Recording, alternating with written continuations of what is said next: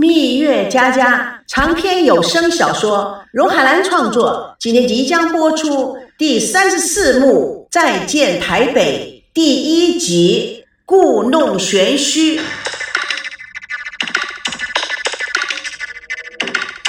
赵熙和孙娜将行李一件件的收进行李箱里。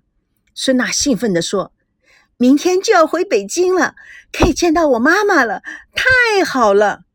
等会儿。”我们去买点特产带回去吧。你想买什么？赵维康从敞开的大门走了进来，手中拿了几份报纸，分别递给了孙娜、赵熙。孙娜看看报纸，哈哈大笑：“哼，记者根本不相信我们回大陆是真的，说啊其中必有隐情，还说我们是在故弄玄虚，故意吊观众的胃口。哼，真是太有想象力了。”赵维康对赵熙说：“看看这份。”更有趣，说我们是为了避嫌，只得出此下下策，真是胡闹！这些狗仔队呀，无论我们怎么说实话，都认定我们在撒谎，说我们是为了炒作。什么？既然说孙娜怀孕了，不知道爸爸是哪个？这、这、这太离谱了！孙娜一脸不高兴的抢过报纸，啊，这群狗仔队！反正他们吃饱了就会造谣，让他们去瞎编吧，瞎闹去吧。他对着报纸大喊：“亲爱的兄弟姐妹，你们再也看不见我了，我就要打道回府了。”赵维康指着报纸上的一张照片，孙娜穿了一件非常宽松的衣服。哼，你们看，真真假假，假假真真，媒体的炒作越来越高明了，描述的跟真的似的。我怎么没看过你穿这件衣服？你会有这样的衣服吗？孙娜看了看，我根本都没有这样的衣服啊！真厉害，披的这么好啊！算了算了，不管那么多了，我就要回家了，好高兴哦！孙娜快乐的一面转圈，一面撕报纸，然后把报纸撒在天空，报纸一片片的飘飘而下。两个男生瞪大了眼睛。看着舞动的他，这两个各怀鬼胎的大男生心里面一定有不同的想法，但是他们两个都面无表情。随后，赵维康拿了剪刀，把那张照片剪下来，小心翼翼的放在笔记本里。这样的照片值得保留啊！啊，对呀，他们不知道明天我们大队人马就要消失了。三个人得意大笑。赵美娇风风火火的闯进来，王曼、高培志以及剧组的许多人跟着她的后面。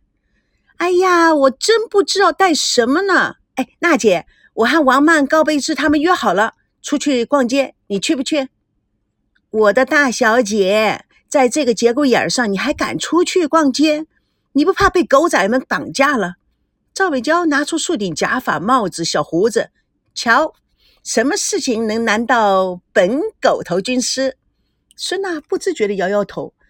你想买什么东西啊？大陆什么都有，而且非常漂亮，你何必冒这个险呢？赵美娇拿出带着小猫咪的笔记本。嗯，我想买点凤梨酥啊，牛肉干啊。哦啊，还有这么多的土特产呢。你想送人？嗯，我还不知道你大陆有认识的人呢。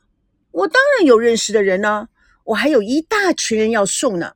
赵熙的爸爸妈妈、爷爷奶奶，你的爸爸妈妈，你家的小佣人，一不小心，哎，我还可能认识其他的人哦。同时，我们也没有什么行李，就多带这些土特产吧。高兴看到谁呀？高兴就送给人家。哦，还有啊，我徒弟的爸爸妈妈。你徒弟？赵美娇指了指高培志，徒弟过来。高培志立刻跑了过来，好像是一只哈巴狗。王曼瘪瘪嘴，哼，哎，真是越来越有出息了。高培志正想说什么，赵美娇塞了一颗糖在他嘴里，众人哈哈大笑。高培志的眼睛咕噜咕噜的转着。赵美娇想了想，对呀，而且不止我一个人要送，我爸爸、我爷爷、我奶奶、我哥哥，他们都要送礼物给他们的，我就一起买了，不就好了吗？孙娜无可奈何，你可真周到啊！如果要买土特产的话，叫司机去买就可以了，你何必冒这个险呢？哎呦，辣姐呀，冒险是年轻人玩的游戏呀，我看你呀，你就不要出去买了。哎，你要什么东西，我都买回来就可以了。孙娜的玩心也被他撩动起来。不，我要跟你们一块去冒险。哎，你有我的面具吧？赵美娇看看他，一脸坏蛋的表情。有，那个女巫的就是你的。你这个小坏蛋，等你到了北京，人生地不熟的，看我怎么整你。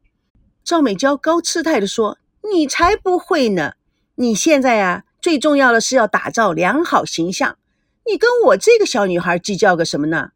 否则你装模作样的，不是前功尽弃了吗？”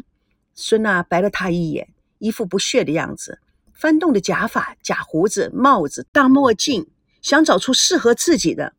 赵美娇看到孙娜拿个长的卷曲的头发往头上套，一把抢过来：“小姐，你拿的这个头发不是跟你现在的头发一模一样吗？你带着它出去，人家还不是立刻就知道你是谁了？”她拿出一顶短发，这是我给你买的。你一直都是长头发，现在啊应该是短头发喽，才能骗过他们。那你买这个长头发干嘛？你自己也是长发。嗯，这是给高培志用的。你说什么？这是给那个宝贝用的。来，乖徒弟，过来，师傅给你戴上。高培志又要说些什么？